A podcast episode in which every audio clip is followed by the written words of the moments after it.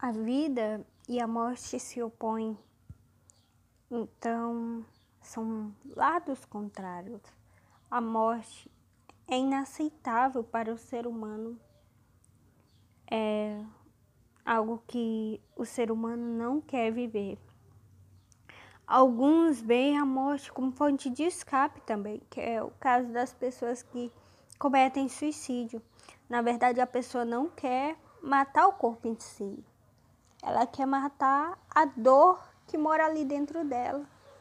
Ela vê a morte como uma saída, mas não sendo, porque também gera problemas para aqueles que ficam sem a pessoa querida, que sentem a saudade, que sentem o sentimento também de culpa de ter evitado é, esse momento. Então, a morte é complexa, é um dos fatos que mas está associado à dor, ao fim, em todos os aspectos para os seres vivos. Alguém que tem uma planta dentro de, do seu quintal, na sua casa, ela ali cuida daquele pomar, daquela árvore, mas chega um momento que aquela árvore também morre. É outro tipo de ser vivo, não racional como o ser humano, mas também que vive esse processo.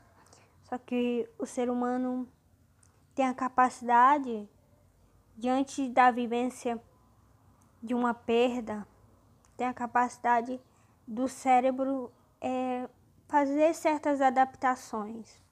Também o que acontece quando a realidade é insuportável, nos refugiamos no sonho e na fantasia, que são sucedâneo dos prazeres negados pela realidade.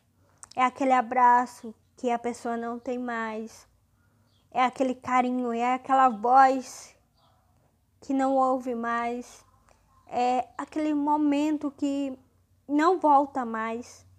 Tudo isso, quem está vivendo uma perda, uma dor, vai criando fantasias para tentar alegrar sua mente, seu coração e até ter esperança. Nesse ponto, temos a primazia do desejo, a fuga da dor e da morte, e a repreensão desta morte como primeiros passos da nossa vida. É repreender, não acreditar. É o que acontece com muitas pessoas que passam por um momento de depressão.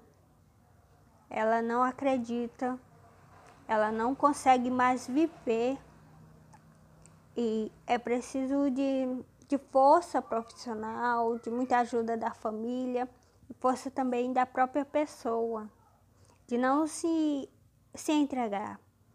A pessoa passa a vegetar, tá viva só biologicamente, mas por dentro ela morreu e não tem mais esperança. Então é isso, é uma constante luta entre o nosso desejo e aquilo que verdadeiramente vivemos, aquilo que não pode ser mudado.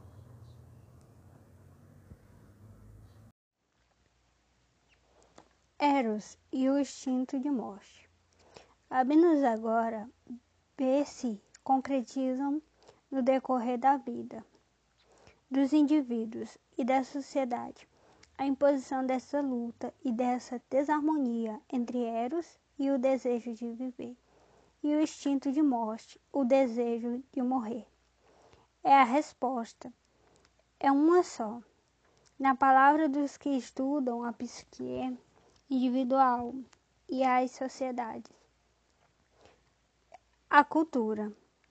O humano foge das suas frustrações primárias, sublimando os seus desejos primamente na fantasia e no sonho, e depois na construção do mundo. Só o ser que rejeita a morte tem a capacidade de construir um mundo artificial. O ser humano busca artifícios no enfrentamento da morte, por ser um momento em que determina o fim de um contato com alguém, um relacionamento, em que muitas vezes a pessoa não consegue mais viver e onde o cérebro passa a criar mecanismos para a superação dessa dor inexplicável. Principalmente aqueles que perdem uma pessoa de maneira brutal por uma doença. De alguma forma, quando a vida é interrompida, o ser humano passa a criar métodos para sobreviver, onde se acha muitas vezes que não vai mais viver, então passa a sobreviver. Onde uma mãe não é mais a mesma, perde um filho. Um filho, quando perde os pais, não tem mais nem a mesma rotina de vida, onde muitas vezes algumas pessoas acabam por cair em depressão, onde o corpo para de produzir certos hormônios de felicidade, de alegria e passa a adoecer por rompimento de contato com a pessoa. Então, uma das armas muitas vezes é a fantasia, o sonho, é um novo foco na superação do evento da morte, que é um evento que marca o ser humano profundamente.